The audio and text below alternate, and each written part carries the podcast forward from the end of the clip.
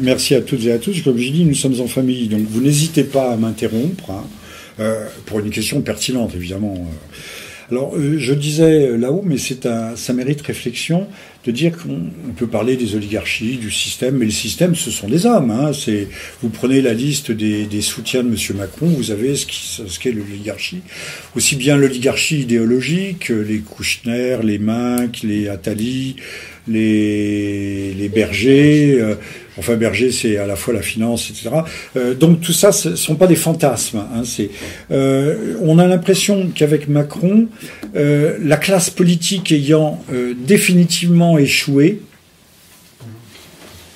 elle est, la classe politique est en état de décomposition, en état de décomposition, que euh, les oligarchies, ce qu'on appelle le, bêtement le système, euh, a décidé de passer à la vitesse supérieure et de faire l'économie d'une classe intermédiaire, d'un paravent, d'une fiction qui ne coûte cher et qui est un préjugé qui ne sert plus à rien. Voyez, euh, on voit bien avec la décomposition de, de la droite comme de la gauche que ces gens ont, ont, échoué dans leur projet. Donc, si on peut propulser sur le devant de la scène directement des gestionnaires, Macron est un gestionnaire, un chef d'entreprise en quelque sorte, on le fait. Sauf que euh, comme euh, euh, M. Macron est représentatif du, cinéma français, c'est-à-dire du mauvais cinéma français, c'est un mauvais acteur.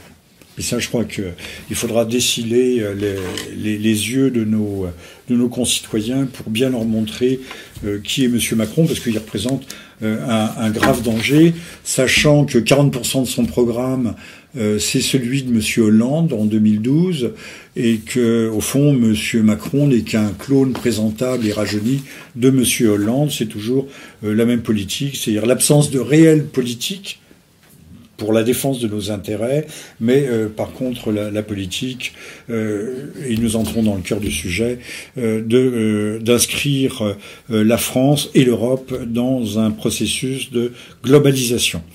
Euh, sachant que ce qu'on appelle l'Europe, c'est un, je fais de la pédagogie là, hein, euh, c'est un, ce n'est pas un contresens, c'est un abus de langage, c'est une escroquerie intellectuelle puisque quand on parle de l'Europe, c'est pas l'Europe. C'est l'Union européenne, mais ça n'a rien à voir avec l'Europe réelle. De même qu'on parle de la France réelle par rapport à la France légale, euh, l'Europe n'a jamais été construite que pour nous démantibuler, nous, nous détruire, euh, donc c'est une, une porte ouverte sur la mondialisation. Mais je, je me souviens, euh, il, y a, il y a 30, 40 ans, quand on faisait ces politiques agricoles communes, je disais, mais on peut pas faire à la fois l'Europe et, et, et le, le, la mondialisation. Mais tout simplement parce que l'Europe, c'est la mondialisation. Voilà. Donc l'Europe, telle qu'on l'appelle, n'existe pas, n'a jamais existé. L'Union européenne est, encore une fois, une dénomination pour mieux nous faire croire que nous étions européens, que nous étions appelés à le demeurer. Alors, globalisation et terrorisme. Je me sers de ces bêtes, c'est moins bien que si j'improvise complètement, mais euh, comme ça je risque pas de perdre tout à fait le fil. Euh, euh, coupler les deux notions ne va pas de soi, sauf si on a envie de euh, si on a envie de, euh, de, raconter des histoires. Voilà. On va essayer de commencer. Mon plan est très simple. Cerner chacune des deux notions, globalisation d'un côté, terrorisme de l'autre, faire un point sur ce qu'ils sont aujourd'hui, et puis euh, schématiquement évidemment, parce qu'en 50 minutes, une heure, on ne peut pas aller très très loin, avant de, voir l'articulation qu'il y a entre les deux. L'articulation, elle est assez simple, mais je ne vais pas anticiper. Alors, le globalisation, c'est pas un mot français, hein, c'est un mot d'origine anglo-américaine, mais euh, nous nous disons mondialisation, mais c'est pas mal globalisation, ça dit bien. Euh, on peut euh, l'admettre. Je suis assez. mon seul chauvinisme étant la défense de la langue française, mais je, comme tout le monde, je fais des fautes. Hein. alors, je vous ai rédigé une définition géniale de la globalisation. Enfin, géniale, c'est vous qui le direz. J'ai fait ça euh, il y a deux jours, hein, c'est sorti, mais je trouve qu'elle est pas mal, ma définition. Euh, pourrait aller sur Wikipédia, je suis sûr que c'est pas aussi bien. Euh, si je ne me tresse pas des couronnes moi-même, qui m'en tressera? Alors, il s'agit grosso modo, la globalisation, grosso modo, de l'unification, ce terme unification, vous pouvez même mettre un U majuscule, des échanges l'unification des échanges au niveau planétaire, autrement dit l'unification du marché, et là je mets un M majuscule à marché, mondial libéralisé. Hein, le mot libéralisé est important. C'est-à-dire un libre, le marché qui concerne un libre échange universel, libre échange, où les barrières douanières sont tombées, et par voie de conséquence où les frontières s'estompent en application du dogme libéraliste, qui est laisser faire, laisser passer.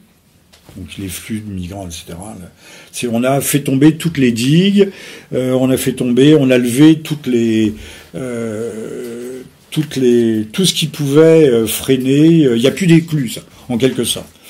Alors, une main invisible, celle de l'offre et de la demande, étant censée mettre de l'ordre dans l'anarchie des échanges. Donc il y a une main invisible, ça, ça fait partie du dogme, hein, c'est pas moi qui l'invente. Euh, euh, donc mettre de l'ordre dans l'offre et la demande, euh, et dans l'anarchie des échanges, dès lors que la concurrence est idéalement, là aussi c'est le dogme, pure et parfaite. C'est ce que l'on recherche. C'est pour ça qu'il y a des tribunaux de tous les côtés. Monsieur a triché, sauf qu'on ne peut pas ne pas tricher. Hein. Alors tout cela, euh, si vous voulez je vous cite tout à l'heure ma définition, mais je pense que vous l'avez bien entendu. Tout cela va créer des interactions et de l'interdépendance, interaction plurielle, interdépendance au singulier, qui sont à l'ordre du jour. Par exemple, il y aura actuellement, je vous donne un exemple, il y aurait plus de pièces fabriquées en France dans une Toyota que dans une Renault. Marrant, non? Euh, Donc c'est ça l'interdépendance. Euh, la mondialisation, c'est aussi d'avoir, euh, à Paris, vous avez un restaurant, il est marqué perche. Alors c'est de la perche du Nil, hein, appelée capitaine, appelez-la comme vous voudrez, qui arrive toute fraîche, par avion. Elle est arrivée le même jour du lac Tanganyika, c'est-à-dire elle a été pêchée la veille. Extraordinaire. Est-ce qu'on a besoin de manger de la perche du Nil qui a été pêchée dans le lac Tanganyika? Ou de mettre pour les cuisiniers ici, de l'ail chinois dans sa salade, parce que les producteurs français ne peuvent plus rivaliser sur les prix avec les producteurs asiatiques. Donc sachez que l'ail que vous mangez, sauf si c'est de l'ail bleu, en général il vient de Chine. Alors on peut multiplier les exemples à l'infini euh, pour évoquer les deux faces de la mondialisation, parce qu'il y a deux faces, euh, l'une bonne, l'autre mauvaise. On peut trouver des avantages, il y en a. Il y en a, on peut toujours trouver. Euh, puis il y a aussi les mauvais, on aura plutôt tendance d'ailleurs à voir les mauvais. Les mauvais. Est-ce qu'il est utile de manger de l'ail qui arrive de Chine? Ou de manger de la perche du Nil Je vous le demande. Euh, et les ouvriers chinois français, s'il y en avait encore, il y en a sans doute, pourraient euh, fabriquer les pièces les, pour les Renault. alors, ce qui est important dans cette affaire de mondialisation, en fait, c'est sa justification. Parce que c'est pas le tout, c'est pas simplement un système qui se mettrait en place de façon organique. Euh, il faut voir ce qui est sous-tendu, ce qui est sous-jacent. Et euh, l'idéologie qui, euh, en fait tacite, mais qui, que l'on trouve dans les traités d'économie, qui l'idéologie qui justifie cette mondialisation et c'est notamment l'interdépendance. Alors, c'est pas l'interdépendance n'importe comment. C'est l'interdépendance parce qu'en arrière-plan, on se trouve l'idée que les gens, que les gens ayant besoin les uns des autres, ils ne se font pas la guerre. Donc, la globalisation, facteur de paix. C'est bien ce qu'on nous dit, c'est bien ce que nous dit M. Attali. Faites la gouvernance globale, il n'y aura plus de guerre, ce sera la paix universelle. Vous avez là le grand, grand rêve messianique de la paix accomplie sur la planète. Bon. Euh, mais l'idéologie, justement, ce qui caractérise l'idéologie, c'est sa distance entre la réalité et, et entre la réalité, euh, entre, euh, entre la représentation idéale et la réalité. L'idéologie étant la plupart du temps un déni de réalité. C'est-à-dire, les idéologues sont des négationnistes. Ils vous font croire, ce que je disais tout à l'heure, que la justice, c'est l'égalité, par exemple. C'est quand même facile de dire justice, égalité. Oui, Alors tout le monde marche là-dedans. Justice, c'est l'égalité. La justice, c'est l'égalité. Donc faisons toujours plus d'égalité, on aura toujours plus de justice. Hélas, dans la réalité, ça ne marche pas comme ça. Donc le, le but noble de la mondialisation serait un monde de paix où les guerres deviendraient impossibles. Telle est la justification avancée dans les cénacles internationaux à laquelle tout le monde fait semblant fait semblant de croire, hein, c'est plus facile. Euh, cependant, il faut, à l'ordinaire, chercher la réalité. Il faut toujours chercher la réalité derrière la réalité, et l'on découvre assez vite que le mot mer, le mot merveilleux de paix, est ici un mot orwellien, tout le monde connaît George Orwell, euh, derrière se cachent des vérités hégémoniques. Alors je vais essayer de l'expliquer en quelques mots. L'obstacle à cette magnifique ambition de paix universelle réside évidemment dans le nationalisme. Ça, on le sait, hein, je mets tout de suite. Donc c'est pour ça qu'il faut supprimer les nationalismes. Et puis, accessoirement, on se met à nous parler aujourd'hui de tribalisme. Il y a un article assez extraordinaire de Robert Kagan, qui est malheureusement pas très loin du président Trump, euh, qui est un néoconservateur américain et qui nous explique euh, ça. Donc tout ce qui est communauté organique, communauté nationale, communauté ethno-culturelle, ethno-historique, ethno-confessionnelle, tout ça, ça entre dans la catégorie tribalisme et ce sont les pires ennemis de la mondialisation. Donc il faut d'urgence éradiquer. Bon, je répète ce que je viens de dire, tout cela est extrêmement beau sur le papier et beaucoup plus compliqué dans la réalité. Euh, bien entendu, l'interdépendance comme moyen de neutraliser les conflits, c'est à la fois vrai et c'est aussi faux. C'est vrai, c'est en partie. On peut, bien sûr, euh, si vous avez une, je vais pas les tuer le gars qui est mon débiteur, sinon il m'embrassera jamais, hein, par exemple. Par exemple. Euh, tout se passe dans cette vision irénique, c'est-à-dire idyllique, se, se, passe comme si les échanges étaient équilibrés et réciproques ce qui est rarement le cas. Euh, on le voit notamment, il suffit de regarder le différentiel de la balance commerciale euh, entre la Chine populaire, j'ai bien dit populaire, hein, entre la Chine populaire et les États-Unis, qui entraîne, euh, qui a pour conséquence des destructions massives d'emplois industriels en Amérique du Nord, d'où le président Trump nul ne niera. Donc on voit bien que c'est ce monde idyllique d'interdépendance euh, a des conséquences. C'est, c'est pas quelque chose qui se passe euh, comme ça, euh, comme dans un rêve. Hélas, vient toujours un moment où se crée un déséquilibre et où se dérègle la machine. Celui qui est en position dominante cherchera toujours à exploiter son avantage à son profit. On est bien d'accord. C'est humain. C'est dans la nature humaine. Celui qui tient par exemple le robinet des énergies fossiles, s'il décide de fermer ce robinet pour faire pression sur son partenaire commercial ou son allié politique, ou son allié politique, peut très vite arriver à un casus belli, tout le monde sait ce qu'est un casus belli, une situation dangereuse dans laquelle soit l'on se soumet, soit l'on se démet ou l'on se rebelle. Je rappellerai que l'entrée en guerre du Japon c'était en 41, c'est ça? Décembre 41. Décembre 41, euh, est lié à l'embargo pétrolier qui avait instauré euh, les États-Unis, qui avait littéralement mis le Japon le dos au mur. Ce qui ne veut pas dire que les Japonais étaient des gens tout à fait pacifiques, pacifistes, et n'avaient, c'était des, des parangons de vertu. mais on les a largement poussés à la guerre. Si maintenant c'est plus tout à fait le cas, mais on sait que le Japon s'approvisionne à 70% dans le pétrole, soit iranien, soit euh, arabe, dans le Golfe Persique. Euh, demain matin, euh, les Américains n'en ont plus tout à fait le pouvoir, mais ils fermaient le robinet du, et ils mettaient le Japon à genoux. Là, le Japon n'aurait pas fait la guerre, ils n'avaient pas d'armée. Hein, ces, dernières décennies. Non, mais ça donne un bon exemple. En mai 68, il y a eu un, un bisbis entre la France et, entre la France et les États-Unis, et les États-Unis ont mis l'embargo sur les tourteaux de soja. Total, les cochons bretons crevaient, parce qu'ils n'avaient plus à bouffer. Si on n'était pas capable de... Vous voyez l'interdépendance où ça conduit. Hein Donc on peut dicter sa loi à partir de l'interdépendance. Puis il y, en a, il y a bien d'autres exemples comme ça.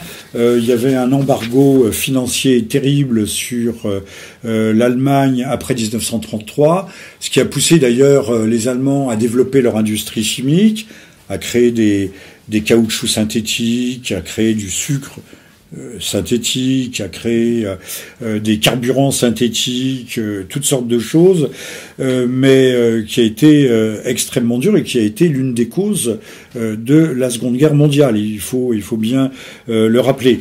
L'Afrique du Sud est tombée, l'Afrique du Sud de l'apartheid, à cause de l'embargo financier aussi. C'est pas l'embargo économique qui a fait tomber, mais l'embargo financier. Ça, ça euh, sont des sujets que vous pouvez explorer euh, de votre côté. Euh, le, donc, on a toutes sortes d'exemples où celui qui a la position dominante, soit les matières premières, soit la, etc., peut mettre à genoux très facilement. Donc, euh, on va y arriver petit à petit, mais il ne faut pas nous faire croire que l'interdépendance et les échanges généralisés soient obligatoirement des facteurs de paix, même plutôt le contraire. Alors derrière ce projet pacifiste, créer de l'interdépendance pour neutraliser les comportements égoïstes et s'acheminer vers un monde coopératif et pacifié, se cache une idéologie plus pernicieuse. Euh, car ce meilleur des mondes unifiés, j'écris, qui fonctionnerait sur un partage harmonieux des tâches, des productions et des services, c'est ce qu'on appelle la division internationale du travail. L'euro, alors la France devient une sorte d'euro Disneyland, hein, l'Europe aussi, et une sorte de musée Grévin. Euh, la Thaïlande, ça devient euh, une maison euh, close pour tout le monde, hein, tout le monde a du panard, si vous préférez. Bah oui, c'est déjà, c'est excusez-moi, c'est brutal, mais c'est déjà le cas. Euh, à un moment donné, euh, ça, ça pouvait apparaître comme ça. La France fait du vin, des parfums, l'Allemagne des machines-outils et des bagnoles euh, de grande qualité. Donc cette division internationale du travail n'existe pas en fait et ne peut pas exister. Euh, voilà, c'est pourquoi on, a fait le, fameux TAFTA euh, pour nous vendre euh, du veau, du bœuf aux hormones, du poulet au chlore, des maïs OGM, transgéniques, etc., etc. donc chacun doit défendre ses intérêts et conduire les politiques qu'il juge les meilleures pour lui-même. Alors, ce projet globaliste, en fait, est, contredit par l'instabilité des marchés, notamment les marchés des matières premières, la quête permanente du profit et de la meilleure comptabilité, euh, les délocalisations, l'épuisement des ressources locales et le caractère intrinsèquement nomade de l'économie mondialisée. Euh, le jour où c'est plus rentable ici, on va là. Et on laisse les usines en plan, et on laisse les ouvriers qui se retrouvent sur le, sur le sable et au chômage. On voit ça tout le temps partout en Afrique. Euh, J'ai vu qu'il y avait des, des, vilains français, mais vraiment des, des, vrais, très très vilains français, qui faisaient le commerce, ils achètent les, les anciennes haciendas euh, en Argentine, euh, on chasse euh, les gens qui vivaient sur ces haciendas, on en garde quelques-uns comme ouvriers agricoles et on fait euh, de la de l'agriculture super extensive, intensive, avec énormément d'engrais, de pesticides, et on a des retours sur investissement qui dépassent les 15, 15 à 20% par an pendant quelques années. Après, les terres sont épuisées, sont polluées, les gens n'ont plus de travail, et hop, on va ailleurs. On est en train de faire ça sur toute la planète. Hein. Euh, non, je vous en donne. Donc, euh, le, le, modèle euh, financiarisé, mondialiste et nomade, euh, pour la paix, on repassera. En tout cas, ce ne sera pas la paix sociale. On va réduire les, les, peuples à la, à la misère. alors, pour conclure, d'ailleurs, j'ai lu ça, mais notamment chez des économistes dits de droite. J'ai vu, j'étais sur les fesses. Certains économistes considèrent que le commerce serait un facteur d'entente entre les peuples ça, c'est les sous-bassements idéologiques, parce que les commerçants ont un fort besoin de tranquillité pour la conduite de leurs affaires. Euh, c'est à mes yeux un raisonnement d'une rare stupidité, parce que le commerce est avant tout et essentiellement la guerre. C'est la guerre, c'est la guerre. Ne serait-ce que pour conquérir de nouveaux marchés et pour les conserver. Je terminerai, euh, nous sommes au bout de la globalisation, mais je pense que vous avez compris quel était mon propos. Euh, nous sommes en plein déni, là aussi je reviens ce que j'ai dit tout à l'heure, en plein déni de réalité. Ce qui était habituel chez les idéologues. Les idéologues ne voient que ce qu'ils ont envie de voir. Mais ils essayent aussi de nous le faire partager, ils sont souvent payés pour ça, et ils sont accueillis dans les, dans les grands médias. Les contre-exemples, mais j'ai retenu que deux contre-exemples. L'amiral Perry, puisqu'il y a eu ce film Silence de, Martin Scorsese, Scorsese. L'amiral Perry, en juillet 1853, euh, se met dans le port de Tokyo et menace de bombarder la ville pour forcer le Japon à ouvrir ses ports au commerce, euh, euh, occidental. Les Anglais, auparavant, avant l'amiral Perry, avaient livré deux guerres de l'opium, et pas des petites guerres, hein, des grosses guerres, on massacrait en Chine pour imposer le commerce de l'opium à la Chine. On voit toujours le chinois avec sa pipe mais non, c'est des commerçants, et parfois d'ailleurs des commerçants qui appartiennent à, certaines minorités commerçantes proactives. Ah, je n'ai rien dit, hein. n'exagérez pas. Euh, non, non, mais on le sait, pour la guerre de l'opium, euh, ce sont des cas de figure euh, très, très extraordinaires, ces guerres de l'opium. 1839, enfin, elles durent à chaque fois plusieurs années, et 1856. Alors, on ne parle pas non plus, puisqu'on nous dit que le commerce, c'est la paix, des siècles depuis le XVe siècle au moins, d'affrontements pour la maîtrise des mers et des voies commerciales, notamment la route des Indes à partir euh, donc, du XVe siècle, euh, entre la France, l'Angleterre, les Pays-Bas, l'Espagne, le Portugal. Euh, on, se, on s'entretue sur mer, c'est ce qu'on appelle la guerre de course, avec des corsaires, les corsaires n'étant pas des pirates, hein. ce sont des gens qui ont des lettres de course, c'est-à-dire c'est la guerre. Mais c'est donc une guerre avec malgré tout des règles, puisque la guerre suppose des règles, contrairement à ce que l'on peut penser. Euh, et donc, ce qu'il y a d'extraordinaire, c'est que des gens réputés sérieux puissent croire et répéter de, de telles fariboles. Mais on les voit si vous ouvrez LCI, on voit Monsieur euh, Cohen qui enseigne à l'école supérieure, qui va vous sortir des trucs comme ça. Daniel Cohen, hein, je crois il s'appelle. Euh, il était à Polytechnique avant. Euh, il va vous dire que le revenu universel, c'est la panacée. Plutôt que de donner du travail aux gens, il vaut mieux les rémunérer à rester chez eux. Et là aussi, on oublie de dire, c'est que euh, en donnant de l'argent, des allocations, on crée une dépendance. Et donc, euh, euh, on crée,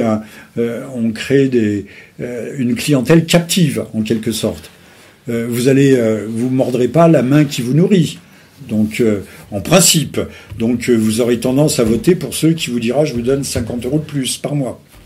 Voilà.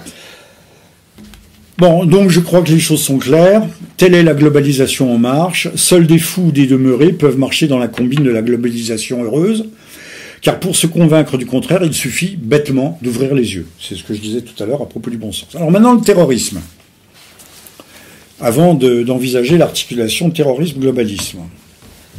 Euh, le, terrorisme connaît une extension mondiale, avec euh, des. C'est comme sur les, les, mares un peu fangeuses. On voit il y a des bulles qui éclatent ici et là. Il y a eu un, événement un peu pénible à Orly ce matin. Un type euh, s'est fait euh, s'est fait descendre, qui essaye d'arracher son arme. Moi, je connais pas les détails, hein.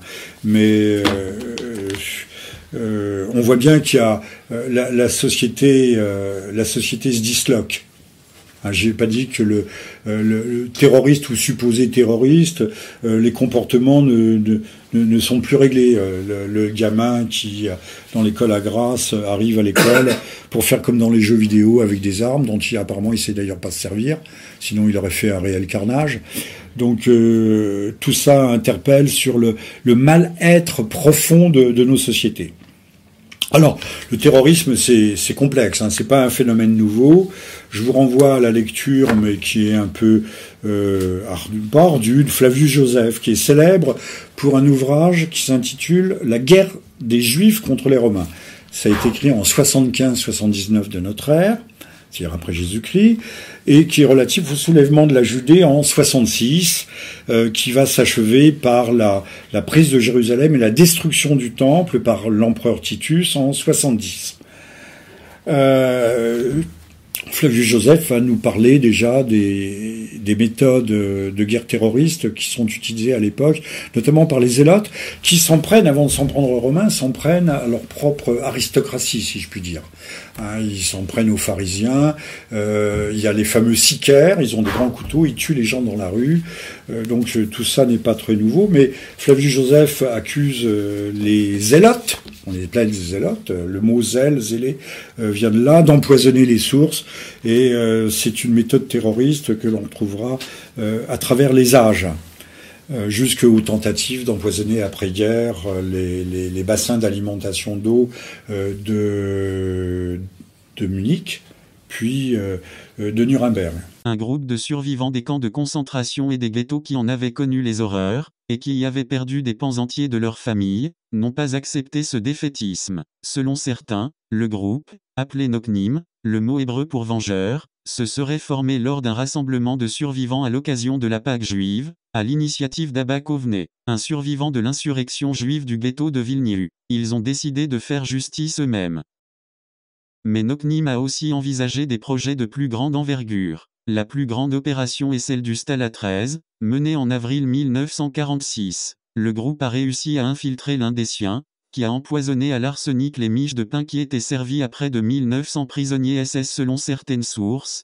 Près d'un millier de ces hommes auraient été tués. Mais ceci n'était que le plan B qui avait succédé à un plan A d'une bien plus vaste échelle. Noknim avait en effet envisagé d'empoisonner l'approvisionnement en eau de cinq villes allemandes, Munich, Berlin, Weimar, Nuremberg et Hambourg, tuant ainsi indistinctement de grandes parties de la population de ces villes. Coveney s'était rendu en Palestine pour se faire soutenir dans ce projet, et il y avait rencontré celui qui allait devenir le premier président de l'État d'Israël, qui avait aussi été chimiste, Chin Weizmann. Coveney a quitté la Palestine avec deux bidons de poison dans son sac à dos, mais il s'est fait arrêter par la police britannique sur le bateau qui devait le ramener en Europe, et il a dû se débarrasser du poison en mer. Les Vengeurs ont pensé que des officiels sionistes les avaient dénoncés, parce qu'ils craignaient que leur plan de meurtre collectif ne sape leur projet d'obtention d'un territoire pour les Juifs. Ça n'aboutira pas, on empoisonnera des boulangeries industrielles, il y aura quelques milliers de contaminés, mais les grandes tentatives d'empoisonnement ne fonctionneront pas. Euh, je signale au passage, parce que personne ne vous en parlera, euh, c'est bon d'avoir ça quelque part euh, en mémoire.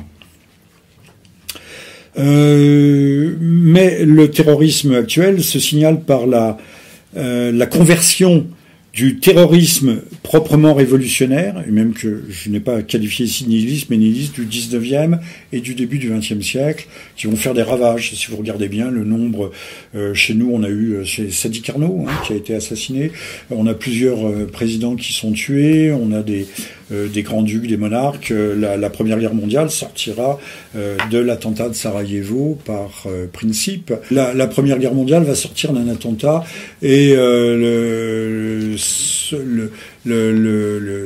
la guerre terroriste nihiliste sera terrorisée notamment par l'anarchiste Bakounine, puis par un homme qui s'appelle Netchayev.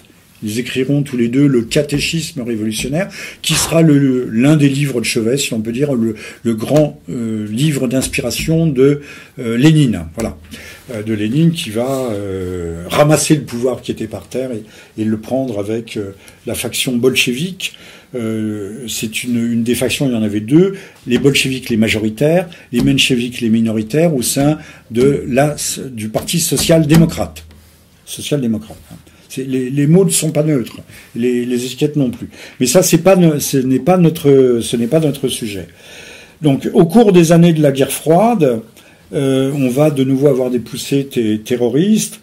Euh, donc dans les années, notamment dans les années 70, euh, 80, euh, en France avec Action Directe, en Italie avec les Brigades Rouges, en Allemagne avec la fraction Armée Rouge qu'on appelle autrement le groupe Bader-Meinhof, qui est qui est un, un terrorisme qui s'inscrit même s'il se grève sur la question palestinienne, qui va s'inscrire directement dans le, le cadre de l'affrontement Est-Ouest de la guerre froide. Et puis, à partir de là, euh, euh, je ne dis pas que le, euh, les tensions Est-Ouest s'apaisent tout à fait, mais on va voir petit à petit, dans le, à la fin des années 80, dans les années 80 à 90, apparaître un terrorisme purement islamiste ça sera les fameuses années, je sais pas, je les appelle les années de braise, euh, en Algérie, euh, surtout à la, à la, moitié des années, vers 94-95, ça se prolongera jusqu'en 98, euh, avec le, notamment le JIA, le groupe islamique armé, qui sera, je vais y revenir peut-être, qui sera, qui sera particulièrement barbare, sanglant, etc. le point de jonction, la charnière, euh, va se situer pendant quelques années, je l'ai dit, euh, autour de la question palestinienne qui se développe plus particulièrement suite aux guerres, suite aux guerres, il y en aura, je les cite pas toutes, hein, euh, israélo-arabe, qui démarre en 1948, juste avant donc, la création de l'État israélien, puis à partir de juin 67, la fameuse guerre des six jours, qui voit la prise de Jérusalem, puis la guerre du Kippour en octobre 73, et qui sera suivie par le premier grand choc pétrolier. Alors le contentieux israélo-palestinien, euh, je ne vais pas m'étendre dessus puisque c'est pas notre sujet, c'est le terrorisme et le globalisme. Euh, bien que ça soit une tumeur, hein, c'est une sorte d'abcès de fixation euh, qui envenime, qui déséquilibre tous les, rapports, tous les rapports géopolitiques de la planète. le, contentieux israélo-palestinien ne peut pas être assimilé euh, possède, il possède un caractère très spécifique, il ne peut plus euh, être assimilé aux, guerres dites de libération. Alors l'Algérie, euh, guerre de libération, mais il y a toutes les guerres qui ne sont parfois pas des petites guerres. L'Angola, mais il y avait en arrière-plan l'enjeu pétrolier, va mettre en jeu des forces considérables de, sud-africaines, mais également cubaines. Ça se compte par centaines de milliers d'hommes. Vous voyez, ce sont pas des, sont pas des petits conflits. Hein. La guerre globale qui oppose à ce moment-là l'Est et l'Ouest se, euh, se conduit de façon indirecte et par États du tiers-monde interposés. Euh, d'ailleurs, les Américains, euh, chacun essaye d'étendre sa zone d'influence, et, les Américains, il faut le savoir, euh, à l'occasion de ces guerres de libération, essayent de succéder, de prendre la place des Européens, que ce soit les Belges, que ce soit les, les, Français notamment. je vous donne une information, mais qui n'est pas un fantasme. les Américains ont joué un rôle dans la guerre d'Algérie. Ils ont. Ah, monsieur approuve. C'est très peu sûr. Pour le FLN. Pour le FLN, bien sûr. Pas pour nous, hein. ah, pour le FLN. Euh, d'ailleurs, il faut voir que euh, quand euh, le pétrole algérien a été restitué au nouvel État, quelques années après, c'est les Américains qui l'avaient, qui avaient la main dessus, et que pendant ces fameuses années de Brest que j'évoquais tout à l'heure, jamais les puits de pétrole américains n'ont été, n'ont été attaqués par, la par le GIA. Jamais. Oui? Non, on est, Vous êtes d'accord Je ne dis pas de sottises. Non, non, mais je vous le dis, euh, il n'y a jamais eu, jamais eu d'incident. Vous pouvez chercher, il n'y en a pas, il y en a pas eu. Hein. Bon, tout cela va constituer malgré tout le terreau d'un terrorisme d'un genre nouveau euh, que l'on voit euh, petit à petit émerger apparaître et donc à la fois révolutionnaire avec l'héritage marxiste-léniniste, euh, celui de la guerre froide, mais également euh, proprement islamiste. Alors, vous avez actuellement jugé à Paris, euh, vous l'avez peut-être vu à la télévision, le terroriste professionnel pro-palestinien Illich Ramirez Sanchez, dit Carlos, vous avez vu ça à la télévision, n'est-ce pas Qui comparaît donc actuellement et pour au moins deux semaines ou trois semaines encore. Il, est, comparait pour un attentat qui a eu lieu il y a 43 ans au drugstore Publicis Saint-Germain, septembre 74, deux morts, 34 blessés, une grenade avait été jetée, euh, voilà.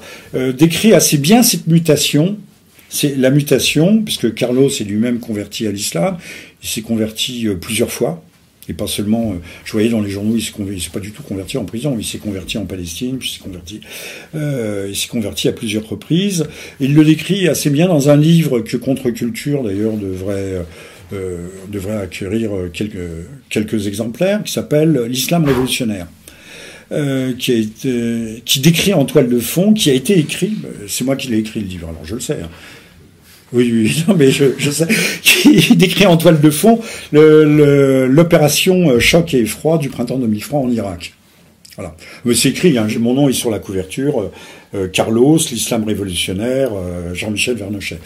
Bah, c'est un, Carlos, euh, je ne suis pas un terroriste moi-même, je supplie de le croire.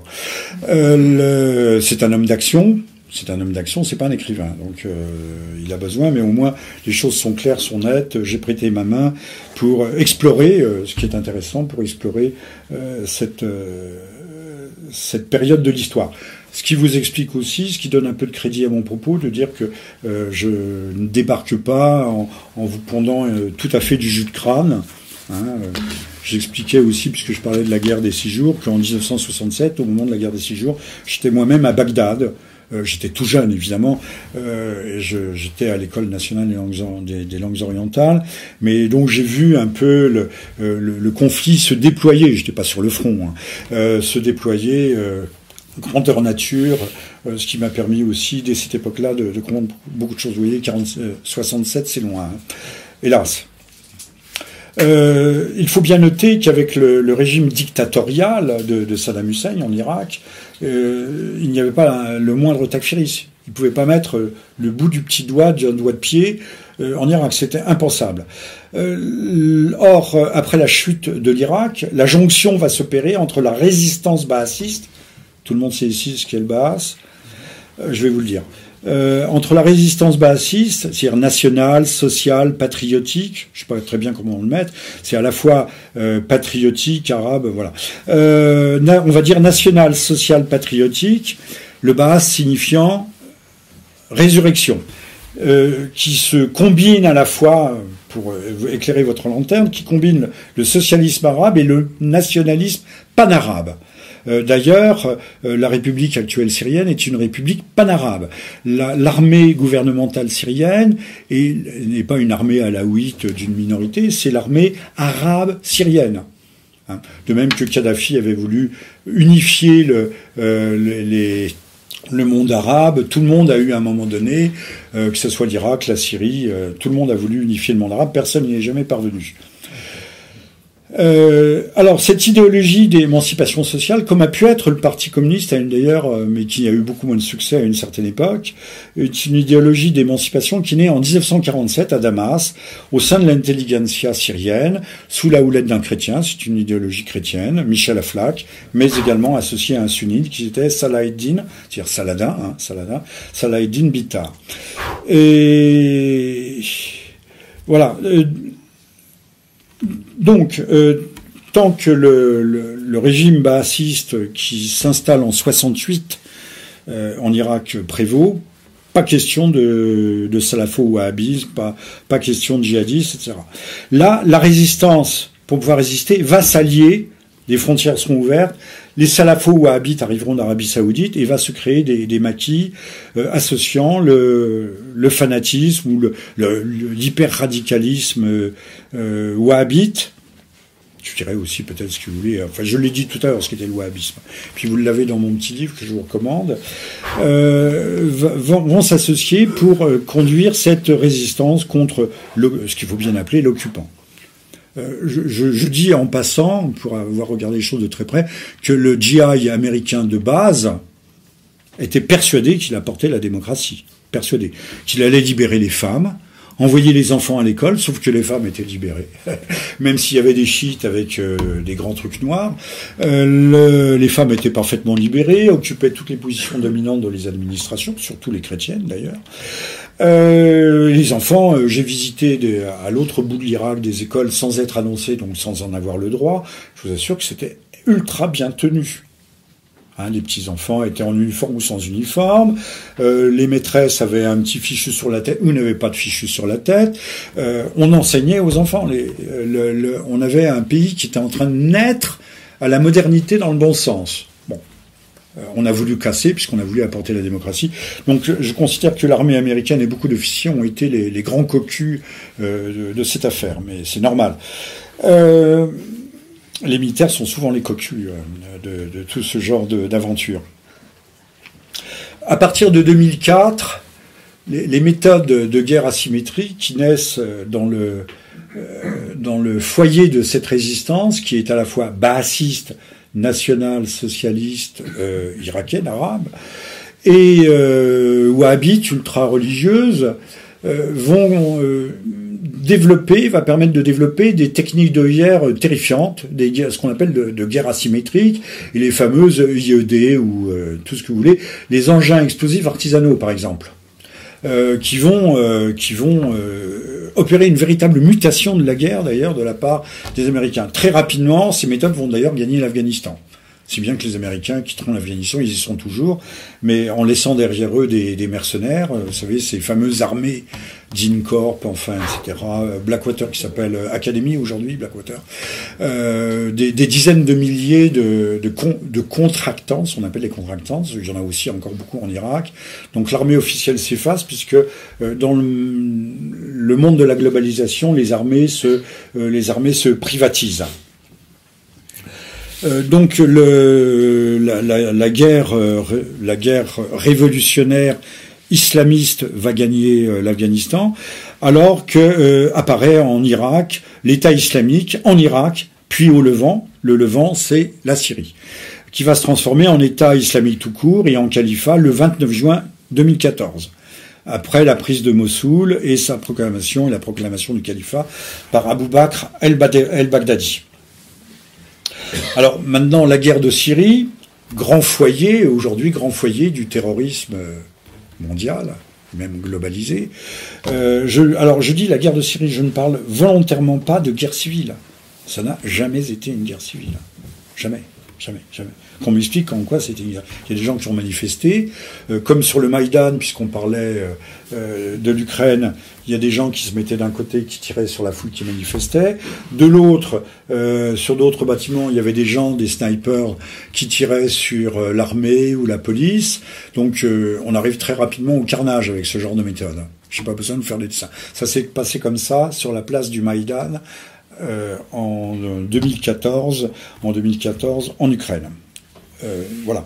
Euh, donc c'est pour ça que je ne parle pas de guerre civile, euh, guerre civile, guerre tout court, dont nous venons de fêter le sixième anniversaire et qui va constituer ce que j'appelle un vase d'expansion dans lequel vont s'engouffrer tous les mauvais génies libérés de la guerre impériale que livre l'occidentalisme. Alors c'est un mot que j'ai inventé. Vous savez, chez Orwell, on parle de Océania. Océania, c'est les grandes thalassocraties, et Eurasia, Eurasia, c'est euh, l'espace continental. Alors l'occidentalie, euh, autrefois j'avais inventé ce mot d'occidentaliste, qui on trouve maintenant dans la presse. Euh, l'occidentalie, c'est pas l'Occident en soi, hein, c'est pas les Européens, les vrais Européens, c'est euh, tous ces gouvernements d'occupation de, de l'Occident qui mènent des politiques de globalisation et qui nous conduisent au gouffre, mais c'est le gouffre qui les intéresse, puisque contrairement à ce que pensent encore une fois les imbéciles, euh, la guerre c'est du commerce. La guerre, on produit, on produit des armes. La guerre, c'est du commerce. Euh, oui, oui, la, guerre, c'est quelque chose d'extraordinairement fructueux, fructueux. Le, euh, on sait qui a financé la, révolution, puisque nous sommes au centenaire de la révolution bolchevique. Euh, c'est Monsieur Schiff, euh, banquier allemand d'origine allemande mais vivant aux États-Unis, qui a financé Trotsky. Mais également, il y a un homme qui s'appelait, qui était une sorte de monstre d'intelligence, qui s'appelait Parvus, Israël Alphonse, son véritable nom, qui a été l'âme d'année, celui qui a inspiré Trotsky, qui a théorisé, c'est pas, pas un concept nouveau, la révolution permanente, et qui a financé, qui a, vous allez voir pourquoi je dis ça, qui a financé la révolution de 1905, qui a vraiment failli euh, déboucher. Hein. C'était Lénine n'en était pas, il n'était pas sur le coup, mais euh, Trotsky, oui. Et eh bien, par vue, c'était, euh, tout le monde a lu ici Tintin, le fétiche à l'oreille cassée. Il y a un marchand d'armes qui vend des canons là, et puis chez le voisin, eh ben, il y avait à l'époque un super marchand de canons qui s'appelait Basil Zaharov, et qui vendait des, canons à tout le monde, et, qui, et qui euh, avait pour bras droit Monsieur Parvus. Monsieur Parvus, qui est devenu euh, pour l'époque multimilliardaire, qui travaillait aussi bien d'ailleurs pour les Allemands, il, devait travailler pour tout le monde. Euh, sachant d'ailleurs que euh, le même Parvus et le même Jacob Schiff avaient financé le Japon pour les lancer dans la fameuse guerre qui a débouché sur la révolution de 1905, dans laquelle l'empire tsariste a été battu à plat de couture, avec la, bataille de Tsushima, première bataille navale entre un pays du tiers-monde et un pays occidental, et puis la prise de, de Port Arthur. Ça a été un coup terrible, mais financé par la grande banque américaine, celle de, Manhattan. Voilà. Il euh, y a une question? Non, non pas de question. était grec, je crois. Euh, oui. Ah ben j'ai pas dit le contraire. Enfin, il était d'origine grecque, voilà. Euh, je ne sais pas, je n'ai pas exploré la généalogie de M. Zaharoff. On aurait peut-être des surprises, j'en sais rien. Celle de M. Parvus, c'est parfaitement transparente. Alors, il faut bien comprendre que cette guerre, euh, cette guerre syrienne, euh, qui d'ailleurs alimentée euh, avec les arsenaux et les cadres djihadistes qui ont renversé le gouvernement de Kadhafi. Souvenez que c'est M. Kouchner, M. Bernard-Henri Lévy, qui ont dit les promoteurs directs, direct, direct. nul ne, s'en cache de la, du, chaos de ce qui est aujourd'hui le, chaos libyen absolu. Il fallait épargner, on nous a dit, le grand prétexte humanitaire, il faut épargner un bain de sang. au total, on sait que la, la, guerre proprement dit en Libye a coûté 150 000 vies. Mais il fallait épargner un bain de sang à Benghazi. donc les arsenaux ont été vidés et ont été, entre autres, transférés, ont été transférés en Syrie, ce qui a permis le, lancement de la guerre, puisque j'y reviendrai tout à l'heure, on ne peut pas faire de guerre si on n'a pas d'armes et pas de munitions, et pas de cadres, et pas de soldats. Mais les soldats, on peut les trouver, mais il faut leur donner des godasses, il faut leur donner euh, euh, de quoi manger, et puis il faut leur donner surtout des armes. Et il faut leur apprendre à se servir des armes. Euh, ça ne se fait pas comme ça. Donc pensez bien que toutes ces guerres qu'on nous présente comme le soulèvement spontané des populations en vue de plus de démocratie et de liberté, tout ça c'est un rideau de fumée, c'est du, brouillard. Alors tout ça, il faut bien penser que cela s'inscrit dans un euh, dans un certain contexte géopolitique, géostratégique. Le, les États-Unis forment régulièrement des coalitions. Alors on l'a vu en 91, une énorme coalition avec Tempête du désert pour écraser 72, 70 pays, pour écraser, euh, pour écraser euh, l'Irak. Mais on franchit pas les frontières parce que l'Union soviétique n'est pas encore morte. Euh, c'est un peu moins de un peu moins de pays en 2003, mais en cas de besoin, on forme toujours des coalitions. Hein, et l'Amérique d'ailleurs se retranche. Euh, en Libye, les Américains n'étaient pas au premier plan, ils fournissaient les missiles. Et c'était l'OTAN, et l'OTAN c'est l'Amérique. C'est l'OTAN est sous commandement américain. Euh, donc tout ça s'inscrit dans euh, dans un processus en fait de là on est déjà à l'articulation que j'avais évoqué tout à l'heure, de, recomposition mondiale, géopolitique et géostratégique. Et notamment des projets de recomposition, de reconfiguration euh, de l'Orient musulman, du, monde arabe et islamique, parce que vous savez très bien que le monde islamique, tout le monde n'est pas arabe. Euh, ça part, ça part de l'Atlantique et puis ça va jusqu'au Pendjab, jusqu'au rive de l'Indus. Là-bas, on n'est pas, on est Pendjabi, on n'est pas, on n'est pas arabe. Hein. mais ça touche aussi bien l'Iran, les Iraniens, les Perses ne sont pas des, Arabes, ce ne sont pas des Sémites. Euh, ça touche toutes sortes de peuples qui euh, extrêmement divers, mais euh, qu'il conviendrait de démocratiser, c'est-à-dire d'inscrire d'urgence, et ça vaut ça vaut aussi pour l'Iran, d'inscrire d'urgence dans ce fameux processus d'unification du marché. J'avais une image, je disais que l'Iran, tôt ou tard, tomberait entre les pattes les boas n'ont pas de pattes. Entre les pattes du boa euh, serait avalé par le boa mondialiste. C'est ce qui est en train de, c'est ce qui s'était passé plus ou moins sous Obama avec Rouhani euh, qui avait accepté parce qu'il y a le, euh, il faut pas croire que parce qu'on est là, on est parfaitement euh, vertueux, honnête.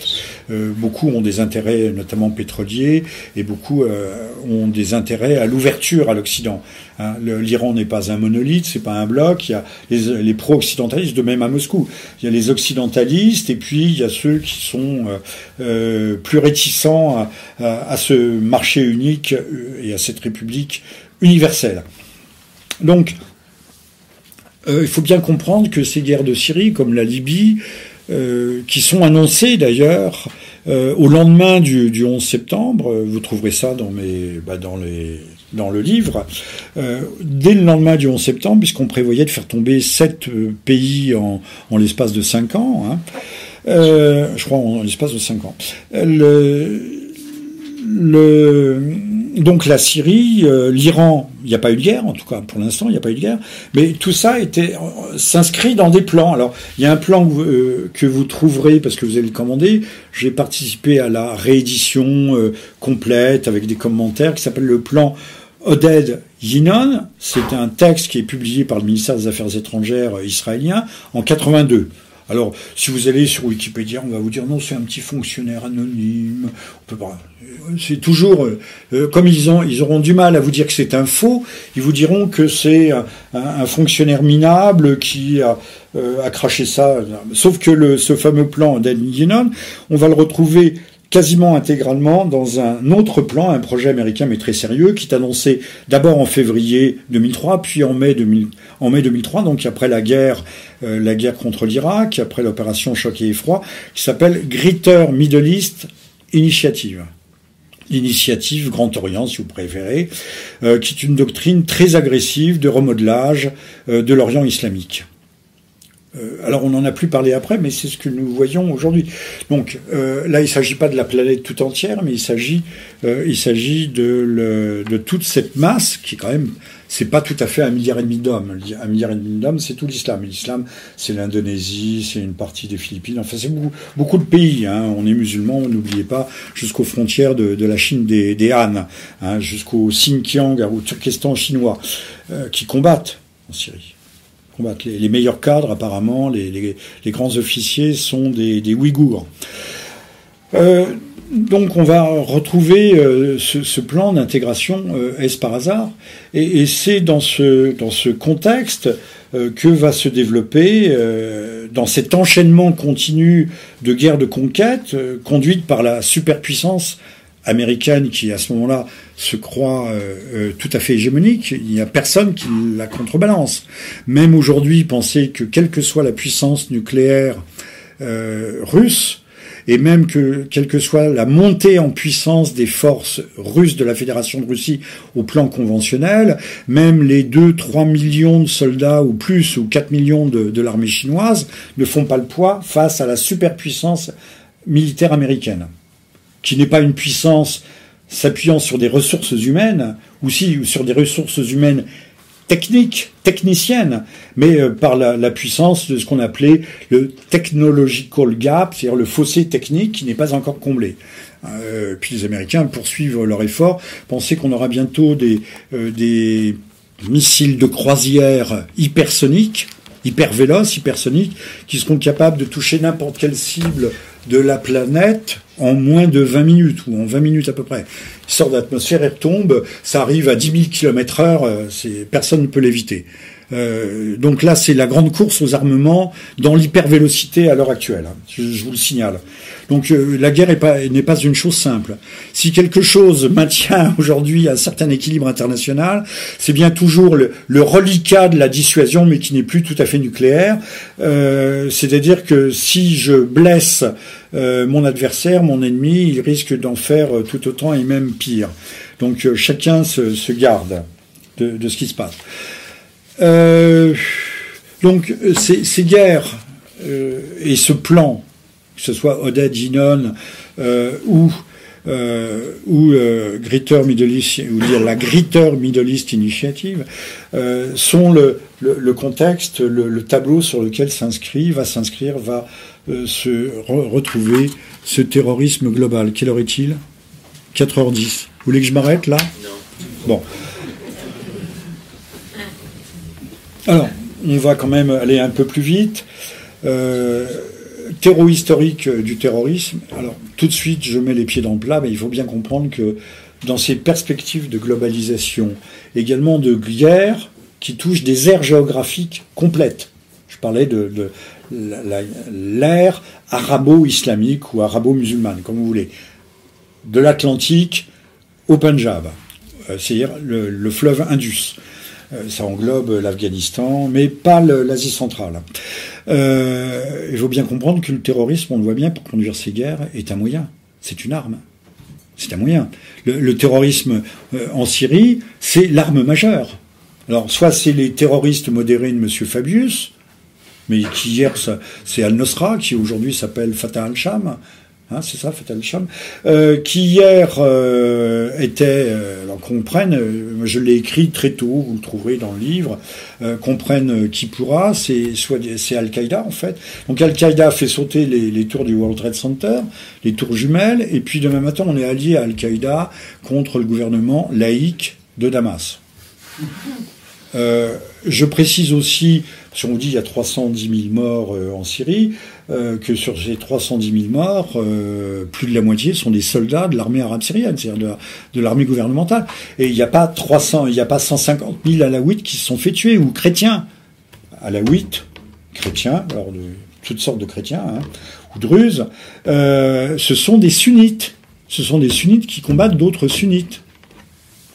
Euh, qu'on ne nous dise pas que c'est un peuple en marche et en lutte permanente pour ça liberté. Il faut, il faut bien dire, il faut bien insister euh, là-dessus. C'est pas du tout, du tout, du tout, et là, c'est pas du tout ce qu'on nous raconte tous les jours que Dieu fait à la télévision. Donc, le, terrorisme est un, je viens de le dire, un moyen, un outil, une variable utilisée dans les guerres de restructuration qui sont en cours, dans le cadre d'une mondialisation économique, mais qui est aussi une mondialisation politique et pas seulement économique. Euh, ceux qui vous disent que euh, le, le, véritable motif euh, des guerres, c'est le pétrole, bah, c'est vrai, c'est un paramètre, mais ce n'est qu'un paramètre. Les Américains, euh, s'ils avaient laissé Saddam Hussein, auraient un beaucoup plus gros morceau du gâteau pétrolier irakien qu'ils n'en ont aujourd'hui, où ils sont obligés de le partager avec les Indonésiens, avec les Chinois, avec les Canadiens, avec que sais-je encore. Euh, ils se sont fait, euh, ils ont fait la guerre pour les beaux yeux des, des autres grandes compagnies. Saddam Hussein, je connais bien la question, euh, était prêt à faire toutes les conclusions, euh, toutes les concessions. Il voulait pas parler aux Français. Euh, on parle pas au, on parle pas aux valets, on parle directement aux maîtres. Sauf que la guerre avait avait une autre dimension, avait une d'autres d'autres ambitions que de de conquérir le pétrole, contrairement à ce que tous les ce que tous les, les soi-disant géopolitologues nous disent et nous ressassent. le, le but c'est indéniablement la gouvernance mondiale. Indéniablement, c'est de euh, cette gouvernance mondiale qui est, dans un premier temps, on peut le dire, l'hégémonie d'oligopole. J'ai pas dit d'oligarque, mais d'oligopole. Aux États-Unis, ces oligopoles, c'est ce que Thierry Messon appellerait l'État profond. Alors lui, il nous dit que c'est l'État, euh, c'est la continuité de l'État. Vous savez que les Américains ont des structures de permanence de l'État. Donc il y a, en fait, il y a deux États. Il y a un État dans l'État qui est là en, veille, en attente, en cas de crise. C'est celui qui a pris le relais le jour du 11 septembre, puisqu'on pense que le 11 septembre 2001, ça a été un coup d'État. Euh, et puis après, on a remis la, petite bouche euh, de, devant. Euh, donc, c'est ce qu'on appellerait les, les, les grands, les grandes firmes pharmaceutiques de l'agro, de l'agrochimie. C'est le complexe militaro-industriel. c'est aussi le très, le, le les, groupements de banques, c'est Manhattan, mais c'est la cité de Londres. Hein. Si on parle de Manhattan, il faut parler de la cité. Euh, c'est euh, aussi euh, le, poids de, minorités proactives, vous le savez, qui défendent notamment l'État d'Israël, mais qui ne pèsent pas forcément, qui pèsent très lourd, très très lourd mais qui ne pèsent peut-être pas aussi lourd qu'on l'imagine dans la politique américaine telle qu'on l'envisage puisque là aussi, les objectifs sont, euh, sont globaux, sont énormes, dépassent largement l'intérêt d'un petit État qui fait un peu suer tout le monde, euh, qui fait même grandement suer tout le monde. Euh, donc il y a ce que moi j'appellerais plus volontiers l'État profond, qui est là où, en Amérique, mais cet État profond, il, il n'est pas limité à l'Amérique. C'est là aussi euh, j'allais dire, une, coalition, un consortium euh, de méga, euh, de, de méga intérêts, de gens qui sont convertis à cette religion, on peut parler de religion, à cette mystique de la gouvernance mondiale. N'oubliez pas que M. Attali nous a bien dit, tout le monde connaît M. Attali, les, la gouvernance mondiale, nous l'aurons, vous tapez sur Google, vous allez le trouver tout de suite, nous l'aurons, que ce soit avant ou après la Troisième Guerre mondiale il faut viser le gouvernement mondial comme une stratégie. Et d'ailleurs, quand les gouvernements parlent du G20, c'est une illusion, une sorte de, retard avant le gouvernement mondial. On va vers ça. Est-ce qu'on ira à la place de la guerre ou après la guerre? Je ne sais pas. Mais c'est ça qu'il faut viser. Monsieur Attali appelle de ses voeux la guerre mondiale. Hein, il dit, mais nous l'aurons, c'est inéluctable, avant ou après. Donc euh, on voit bien vers où ces gens nous dirigent. Ils nous dirigent pas vers euh, ce que les Américains appelleraient des changements de régime, changer la tête en Irak, changer la tête en Libye, changer la tête. Alors, j'ai pas parlé du Yémen, mais j'aurais pu. Euh, il y avait un, un président qui s'appelait Saleh, mais il y a aussi des gens euh, fort peu sympathiques comme Ben Ali en Tunisie, euh, Moubarak en Égypte. On a balayé tout ça au moment des, des, printemps arabes. Ça fait partie du même. Alors je me suis pas approfondi sur le rôle des, le, rôle des, de la confrérie des frères musulmans, mais qui sont la, la face présentable, la vitrine honorable euh, des wahhabites. Hein, les, frères musulmans se sont, trouvé ça dans mon livre, se sont réfugiés à, Riyad, donc euh, capitale des, des euh, ont été formés, mais de toute façon c'est euh, la, la, même engeance, si je puis dire. Les frères musulmans apparaissent en 1928, c'est Hassan al-Banna qui les fonde, mais avec l'aide des Anglais avec l'aide des Anglais. Euh, chez nous, le petit-fils d'Hassan al-Banna s'appelle Tariq Ramadan. c'est un, c'est un, musulman modéré, mais un peu bizarre. Euh, voilà, méfions-nous-en. Euh, que dire, que dire Donc le, par contamination, cette, cette plaie suppurante qui est aujourd'hui la, Syrie, puisque les guerres ne marchent pas, euh, on a bien vu en Afghanistan, ça marche pas. Il y a toujours des attentats tous les jours. Euh, L'Irak, ça n'a pas marché non plus. La Syrie, ça marche encore moins. Mais euh, ça coûte très cher à l'Amérique. Mais pensons une chose, il y en a certains qui doivent s'en féliciter, parce que plus la paix suppure, plus on peut justement faire pousser la, la, société dans un certain sens.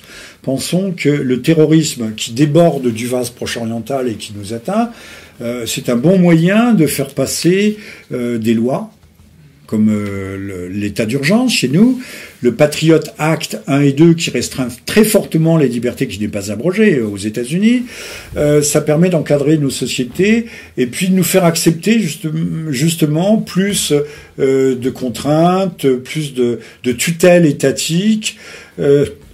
c'est le loup, le loup qui garde le troupeau en quelque sorte. Euh, je voyais là-haut euh, un petit tableau assez amusant, la correspondance entre les principaux attentats de ces dernières années en France et les échéances électorales. Alors, c'est peut-être un peu exagéré, mais c'est vrai que euh, un bon attentat au bon moment, ça peut être tout à fait utile. Ça peut jouer dans un sens comme dans l'autre. Hein. C'est pas c'est pas mécanique, c'est pas une science exacte, mais on peut on peut penser que euh, le terrorisme peut être extrêmement, extrêmement utile. D'ailleurs, euh, si vous lisez mon livre, vous verrez que euh, je m'intéresse, mais je suis pas le seul, au profil extrêmement curieux des, des, jeunes terroristes qui passent, qui se radicalisent en 15 jours de temps, qui passent de la voyoucratie, sont des jeunes gens qui sont un peu dévoyés, qui pratiquent la drogue, l'alcool, le vagabondage ou l'ivrognerie sexuelle, qui sont dealers, souvent euh, euh, et qui tout d'un coup se radicalisent et perpètrent des, attentats assez durs, assez sanglants, euh, et qui laissent régulièrement, alors j'évoque tous les cas, hein, ils sont évoqués, qui laissent régulièrement leur papier d'identité dans les voitures au passage. Le, dernier en date étant le, le, marché de Noël à Berlin. On va retrouver, on va retrouver en Italie. C'est à côté de, non c'est pas à Sienne, c'est à côté de Milan. On va retrouver le, euh, on va retrouver dans, dans, le, dans le camion, on va retrouver un papier qui émanait de l'Italie, qui était une demande de permis de séjour avec son nom. Donc comme ça, pas besoin de faire de recherche, on n'a pas besoin de mobiliser Interpol, tout est là. Même chose avec les frères Kouachi, même chose avec le passeport qui tombe au milieu des flaques d'acier en fusion en bas du World Trade Center on nous prend sans doute pour des idiots, mais sans doute a-t-on raison de nous prendre pour des idiots.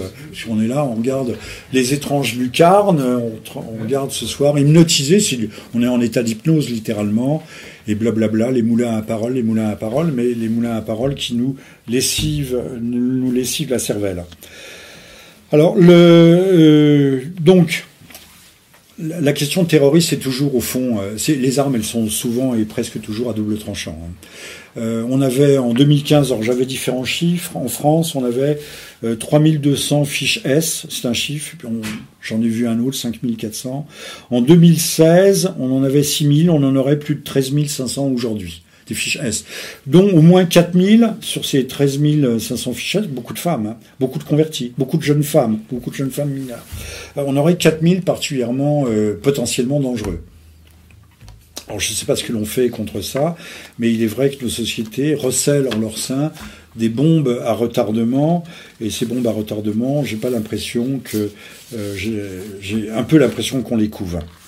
Voilà, euh, pour les raisons que j'ai évoquées tout à l'heure, et tout simplement parce que le terrorisme au niveau global, et c'est pas tout à fait ça ma, euh, oui, j'avais euh, étudié guerre terroriste et guerre mondialiste, j'avais développé, mais ce sera pour une autre conférence. Il est bien clair que, comme je l'ai dit à propos de l'Irak, le propos de l'armée, c'était d'apporter la démocratie, l'ordre social, alors que l'ordre, il existait et qu'ils l'ont détruit. Aujourd'hui, on, on, est passé de, la devise diviser pour régner que développe bien Nicolas Machiavel, diviser pour régner, à l'ordo ab chaos. on règne encore plus facilement sur le chaos. Et si un jour vous voulez instaurer véritablement une gouvernance mondiale, c'est sur le chaos que vous pourrez euh, la mettre. Parce que euh, s'il n'existe plus de pays, qui n'ont plus de frontières, qu'il n'y ait plus de communautés euh, identifiées et identifiables, si tout le monde est en guerre plus ou moins les uns contre les autres, Or, aujourd'hui, on voit bien qu'il y a des, des, idéologies de guerre civile qui sont propulsées en France. Battez-vous avec votre voisin, comme si le voisin était le responsable de tous nos malheurs. Même si le voisin n'est pas forcément fréquentable. La question, la question n'est pas là. C'est pas de savoir s'il est fréquentable ou pas, mais savoir si c'est lui la véritable cause euh, de, la faillite de nos sociétés. Non, il n'est pas la cause, il n'est que l'un des effets, l'une des conséquences. Donc le, le chaos, je pense que c'est à la fois une arme, un outil, un moyen, un instrument, euh, et c'est la voie qui nous conduit, euh, euh, qui nous conduit directement à, cette gouvernance mondiale. C'est, pour ne pas conclure, je dirais que c'est une guerre mondiale à bas bruit. Hein. La, la, guerre syrienne regroupe au moins 60 000 combattants de jeunes gens qui combattent dans les rangs de Daesh, moins 60 000, peut-être plus. Euh, qui proviennent de 80 à 100 nationalités différentes. Et pas seulement des pays musulmans, puisque euh, vous en avez euh, plusieurs milliers qui arrivent notamment de France, d'Angleterre, de, de, Belgique, je dis plusieurs milliers. La, Fédération de Russie, mais il y a des dans la Fédération de Russie, il y a des, républiques musulmanes. Mais la Fédération de Russie, c'est c'est près de 4000 ressortissants russes ayant le, passeport russe qui combattent, notamment aussi des Tchétchènes, j'imagine, qui combattent. Plus 5000 des républiques, euh, des anciennes républiques socialistes d'Union soviétique. Donc ça fait 9000 combattants, vous voyez. Euh, pour la Tunisie, qui, donne un, qui livre un contingent énorme, c'est 3-4 000. Toute petite Tunisie de rien du tout. 3-4 000 combattants. Donc nous avons, à l'instar de ce qu'était la, de ce qu'a été la, guerre euh, d'Espagne, qui a servi de détonateur à la Seconde Guerre mondiale. Nous avons des brigades internationales. Et là, nous avons euh, euh, véritablement une guerre qui est déjà internationalisée. Nous avons plusieurs coalitions. Il y a une coalition proprement arabe. nous avons une coalition dirigée par les États-Unis, occidentalo-arabes, avec une vingtaine de pays, dont la France, la Turquie et autres il y a la coalition euh, syrienne avec euh, l'Iran, la Russie. Donc on a plusieurs coalitions internationales qui se, qui se trouvent confrontées et qui agissent parfois en coordination. Les Russes se coordonnent actuellement de plus en plus avec les Américains, mais ce n'est qu'une coordination. Hein. Ils ne poursuivent pas les mêmes buts. L'Amérique poursuivant toujours le but du régime change, c'est-à-dire du renversement du pouvoir, euh, du pouvoir euh, à Bagdad, à Bagdad, à Damas, pardon. Euh, voilà, dire que euh, globalisation, guerre mondiale, ben, nous y sommes peut-être. Hein, Monsieur Attali a raison, la guerre mondiale elle est déjà là. alors bien sûr, il n'y a pas de ravage chez nous. Pour l'instant, enfin les bombes sautent, pètent, euh, mais de façon épisodique. Mais enfin, ça fait à chaque fois des traumatismes psychologiques considérables. Euh, le, filet juridico-militaire se resserre autour de, des populations civiles, c'est-à-dire de nous. Et, petit à petit, on nous conditionne à accepter. Là aussi, on disait, euh, on disait à l'étage, c'était, c'était pas Aristote, non, qui disait, on nous, on nous habitue, pardon. Non, c'était pas tacite plus. On nous habitue à, à, l'inacceptable, à accepter, à tolérer, à tolérer l'intolérable. Et puis, euh, une fois qu'on l'a, qu'on a toléré l'intolérable, on finit par l'accepter. C'est Saint Augustin, merci. Qui était un berbère, je le rappelle, un berbère. Le globalisme, je vous dis ma phrase de conclusion, et puis euh, maintenant j'attends vos questions. Euh, le globalisme est en soi et au final une guerre contre les peuples. Le terrorisme est l'un des aspects de cette guerre l'un de ces instruments est l'une des armes utilisées pour soumettre les individus et les nations par la peur et le chaos. On ne peut pas dire mieux. Mais je pense que si on réfléchit un peu, un tout petit peu, les choses peuvent apparaître tout à fait comme ça. Je vous remercie.